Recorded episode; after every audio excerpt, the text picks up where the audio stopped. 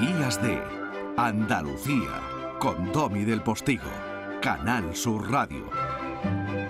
Los primeros rayitos de día están iluminando cada una de esas hojitas siempre verdes del olivar andaluz, a cuyo abrigo nosotros hacemos esta preciosa sección que se llama El olivo de las palabras. El olivo de las palabras. Doña Lola Pons, querida marquesa de nuestro preciado olivar, buenos días. Buenos días, Domi. Nuestro olivo hoy echa una ramita hacia el este del mapa, ¿eh? del mapa español, bajo, bajo el cielo de Valencia, porque Valencia estaba atravesada en época romana por la vía Augusta que comunicaba, eh, era Augusta no porque se estaba muy agustito caminándola o oyendo un carro en cuadriga, sino porque fue eh, se inaugura por mor del emperador Augusto, ¿no? que comunicaba nuestra Andalucía, la Bética, lo que era la provincia de la Bética, con la capital del imperio, que era la propia Roma, ¿no? Por eso todos los caminos llevan a Roma, es que no vean las calzadas que hicieron los eh, estos tipos. Bueno, pues hoy en mitad de esa vía Augusta se nos ha plantado Doña Lola, que nos recibe como corresponsal andaluza en Valencia. ¿Pero qué haces ahí? Bueno, lo primero que he hecho es echarme al ladito, porque si me pongo en mitad de la vía Augusta, esto puede ser peligroso. Entonces me he puesto aquí al ladito, ya me de la vía Augusta, estoy hablando contigo, y estoy aquí porque me he venido a buscar, a explorar eh, manuscritos, en fin, documentos antiguos hmm. en bibliotecas y en archivos valencianos para el proyecto de investigación que tenemos en la Universidad de Sevilla y que trata sobre cartas del siglo XV y XVI. Y aquí hemos echado unos días cartas literal, de género epistolar, epistolar quiere decir. Hola, cartas particulares de, gente que escribe efectivamente sobre todo desde el ámbito cortesano. Y a través de las cartas, como hemos dicho otras veces, tú vas mm, dilucidando y analizando cómo se hablaba, ¿no? Claro cómo se hablaba y también cuáles son las tradiciones propias de la, de la lengua de, la, de las epístolas, cómo se saludaban, cómo se despedían. Nos gusta mucho cuando la gente se pone a hablar más de cosas cotidianas, que también pasa incluso en las cartas cortesanas. Se ponen muchas veces verde, ponen verde al, al de enfrente, al marqués del otro lado, a tal, piden cargos, se dejan caer que les hace falta dinero, no son muy distintos a nosotros. Bueno, claro, hombre. Bueno, y mm, va a ser un pie forzado, pero ¿cómo nos traemos eso a nuestro olivar? Bueno, yo creo que no es tan forzado. Eh, hay relaciones lingüísticas entre Valencia y Andalucía y son las que podemos explorar hoy, quizás en dos partes por una parte, un, un, punto en Andalucía Occidental que estuvo muy conectado con Valencia y otro en Andalucía Oriental. Pero digamos que son dos puntos en dos tiempos distintos. La vinculación entre Valencia y la provincia de Sevilla es más reciente, desde el siglo XX, y la vinculación entre la tierra valenciana y el oriente andaluz es más antigua, más histórica. Bueno, pues vamos a echarnos una horchatita y vamos a empezar con la vinculación oriental. De acuerdo, a ver, en, ¿qué nos ha dado eh, Valencia y el catalán ha dado en Valencia a los andaluces? Bueno, pues ya esto en otros casos nos ha aparecido estos esquemas verticales con los que eh, eh, se produce la repoblación de la tierra andaluza después de la derrota a los musulmanes. Entonces, claro, el oriente andaluz, pues el norte de Jaén, Granada, Almería, después del siglo, en el siglo XV también el reino de Granada, toda esa zona tuvo mayor influencia lingüística de la zona eh, oriental. Y eso se nota en que llegan palabras que vienen del catalán, que no es que lleguen directamente desde Cataluña, pues muchas de ellas han llegado a través de Murcia, por ejemplo, o a través de Valencia. Y mirando hacia arriba, pues a lo mejor remiten, al catalán o remiten a Aragón, ¿verdad? Y las tenemos hoy en el, en el andaluz actual, pues por ejemplo, una palabra, una expresión muy bonita es la forma de llamar al gesto, a la pirueta de hacer el pino. Eso de hacer el pino, en parte de Andalucía, en la Andalucía más oriental, se llamaba también hacer la veleta o hacer la vela. Y esto es algo que se usa también en Valencia, igual que se usa en Huesca, en el nordeste de Teruel, incluso en zonas limítrofes con Cuenca, por supuesto en Valencia. En Valencia dicen más tenerse la vela. Ese, ese elemento catalán, pues a través del valenciano y de Murcia, nos ha llegado hasta Andalucía Oriental. También otra palabra que esta te queda más cerca, Domi, javegón, javegón. Mm, mm. La hemos nombrado alguna vez, esa red gruesa mm. De esparto que se lanza en Murcia, se lanza en Cádiz, se lanza en Málaga y que seguramente hemos tomado la práctica y la palabra de esa red desde Valencia. Fíjate qué interesante lo de javegón, porque deriva, se convierte efectivamente en arte de pesca la jávega. O sea, mm. javegón, javega, javegón la red, javega, la manera de utilizar el javegón para pescar y al mismo tiempo se llama así a la embarcación que se, que se utilizaba perdón, para hacer eso, echar el javegón y, pescar de esa manera. Y aquí él lo hacía jabegote. Todo eso está en Málaga. Qué bonito. Todo eso está en Málaga. Y la jávega es muy antigua, no la palabra jávega para designarla, pero sí el tipo de barca que se utilizaba para este arte de pesca, ¿no? Tan antigua que es una, que es una barca fenicia con ese ojito que se ha puesto hasta en el metro de Málaga dibujado, esa especie de ojo fenicio que todavía se le suelen poner los pequeños armadores, los calafates le suelen poner a esta barca. Fíjate, mm. javega, javegote, javegón, qué bonito. Que no estoy haciendo lingüista yo, ¿eh? solo te digo que es fácil ver que es muy útil también es fácil ver la traslación la contaminación no léxica y fonética de estas mm. contaminación feliz no bueno y has dicho que también hay una vinculación más reciente no de Valencia con Andalucía bueno, esta es una historia curiosísima, la de la vinculación de Valencia con el occidente andaluz, en concreto con las marismas del Bajo, del Bajo Guadalquivir. Entonces, nos vamos al siglo XX, nos vamos a los años 30. Y esas marismas del Bajo Guadalquivir, muy fértiles, pero muy duras de cultivar, estaban, por esas mismas razones, muy poco habitadas.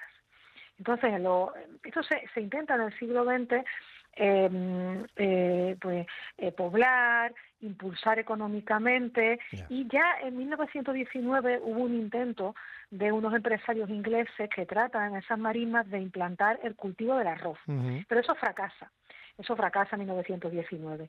Y el proyecto se recupera en los años 30, se empieza a impulsar de nuevo las marismas de Guadalquivir como lugar de cultivo del arroz y se impulsa después de la guerra civil gubernamentalmente. Bueno, y qué vamos a decir del arroz y Valencia, ¿no? De la paella, de la albufera, de lo yo hablaba antes de la horchata de chufa, pero y del arroz, supongo que eso hizo que muchos valencianos, al calor de la oportunidad de cultivar arroz en, Andalucía, miraran para acá, ¿no? Tiraran para acá. Claro, Claro, entonces, eh, en ese momento, en los años 30, a partir de, la guerra civil, llega a Andalucía muchísima población valenciana, valenciana de origen, que van a buscarse la vida, a cultivar el arroz.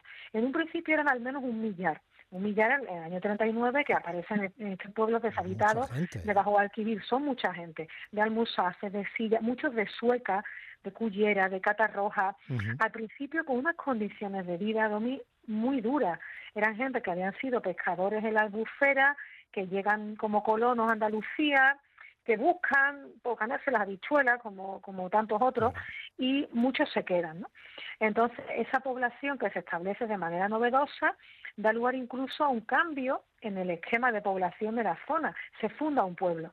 Claro, en la época de la dictadura ese pueblo le ponen el nombre de Franco, se llamaba Villafranco de Guadalquivir. Hoy ya han cambiado el nombre y se llama Isla Mayor, es un pueblo de unos 6.000 habitantes. Antes de todo eso se llamaba esa zona el Puntal. Entonces, esa zona esa zona es preciosa, está entre Sevilla, Huelva y Cádiz y son tres islitas que se llaman Isla Mayor, Isla Menor e Isla la mínima que le sonará a los oyentes que no son de la zona por la película de Alberto Rodríguez. Claro, pues toda la fotografía de esa zona se hizo allí, son 12.500 hectáreas y todas se dedican hoy al cultivo del arroz. Ahora también incluso han metido, y le está yendo muy bien, el cangrejo rojo. Y todo eso fue población de origen valenciana, sí. Sí. Estamos en el ámbito doñana y estamos precisamente en esa tensión entre habitantes y naturaleza, ¿no? entre la utilización del campesinado de una zona que es pulmón natural de, también del planeta y esa tensión que ahora está siendo también eh, noticia informativa y de la que seguiremos hablando mucho tiempo. Bueno, mm. y la mínima, película de Alberto Rodríguez, fotografiada, inspirada. Eh, en cómo Atinaya fotografió esas marismas, ¿no? Ambos sevillanos, y luego esos planos cenitales hechos con dron, que parece que, te están enseñando un cuadro dibujado con forma geométrica y de colores hasta que se va aproximando y nos damos cuenta de que es plena naturaleza. ¿Se llegó a hablar en valenciano, en la marisma del Guadalquivir? Claro, es que tú dices, son drones y se ven desde arriba y parece que está trazado con reglas, pero todo eso está habitado y labrado por personas. Y entonces esa gente que viene de Valencia, tú me preguntas, llegan a hablar valenciano es que siguen hablando valenciano algunos de ellos, o sea que las generaciones originales, que, que, todavía tenemos la fortuna de que eh, muchos sigan vivos, esa primera generación, que es gente que llega eh, unos a los años 30 y otros a fines de los 50, todavía hoy siguen usando el valenciano en su casa y tienen hijos y nietos andaluces. ¿Dónde se nota más pervivencia? Claro, la lengua solo en esa primera grupo de personas mayores, pero es una zona que siguen cocinando comida valenciana. En el año 67 hicieron una falla en Isla Mayor, una falla en Andalucía, celebraban la mona. Entonces, ¿qué queda de eso lingüísticamente? Queda alguna palabra suelta, ¿no? Es lo que siempre pasa en casos de contacto lingüístico, que la huella mayor está en el vocabulario. Por ejemplo, en esa zona, al trapo, lo llaman torcamanos, y esto es un catalanismo. O, por ejemplo, la receta, pues si estás cocinando una cosa muy típica de tu zona que se llama alipebre, ¿no? Que, que es una salsa valenciana que usan mucho para el pescado, pues ahí se usa el alipebre, o sea, se usa la palabra porque se mantiene la receta. Bueno, pues, estoy pensando en más cosas. O sea, cuando en San Lucas me he sentado en la heladería La Ibense o en otras, eh, quiero decir, los helados, ¿no? De la zona alicantina, Valencia y Andalucía siempre han estado vinculadas empresarialmente y humanamente, ¿no? Bueno, muchísimo, muchísimo. En este caso tú dices mm, los helados, eh, empresariado que se ha dedicado al mundo del olivo. Incluso, fíjate, nos vamos ahora de, de esta zona de la Marina de Guadalquivir, nos vamos a Huelva. Si nos vamos a Rociana del Condado, allí hay una torre, una especie de chimenea, tiene más de 30 metros de altitud, que se llama Torre de los Alicantinos. ¿Y eso qué tiene que ver Alicante en Rociana del Condado? A quienes saludamos desde aquí, por cierto. Pues eso es porque allí, allí eh, hubo una bodega de dos hermanos que eran originarios de Alicante, que eran Ceredonio y Vicente Ferraro Conca, y fue una bodega, una destilería de alcohol, y esa torre que hoy se conserva monumentalmente era la chimenea de esa destilería, destilería que funcionó hasta los años 60. Entonces, claro que está esa huella. Incluso como dato curioso, que se queda en el terreno de la curiosidad, Domi, pero es un dato bonito. Eh, el apellido Castellón, ¿no? como sabemos, una de las provincias de la comunidad valenciana, es muy común en España. Pues resulta que, que sobre todo es común en Almería y en Granada. Es donde hay más gente, junto con Huesca y Lerida, que se llaman Castellón de apellido. Y eso tiene que ver, pues claro, en algún momento con ese origen. Qué bonito. Bueno, hoy vamos a terminar con una poetisa muy joven, Begoña Moreno Rueda, conocida como Begoña M. Rueda, que es de Jaén, que me la traes, eh, fue ganadora entre otros del Premio Hiperión de Poesía de 2021 y eh, que me traes una cosa muy bonita de su poemario Servicio de Lavandería para narrar sus vivencias durante la pandemia, ¿no? Cuéntamelo. Pues bueno, eh, esta es una poetisa interesantísima, poetisa y lavandera, como tú has dicho, Servicio de Lavandería es su poemario más premiado, donde narra sus vivencias en la pandemia. Y como hemos hablado de viajes, de desplazamientos, de ese tren que me ha traído hasta Valencia, pues te leo un poema de viajes en tren de Begoña Rueda que se titula Dos viajes. Venga. La chica del tren se seca las lágrimas con la manga de la Rebeca al pasar la última página de un libro Después mira por la ventana y sonríe. Lo que daría yo por llegar pronto a la última página. Lo que daría yo por un final feliz. Qué bonito. La chica del tren eres tú cuando vengas eh, de Valencia. Te regalo a una valenciana.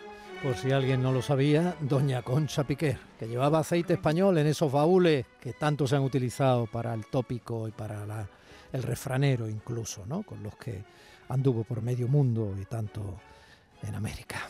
Voy a contarles a ustedes lo que a mí me ha sucedido, que es la emoción más profunda que en mi vida yo he sentido.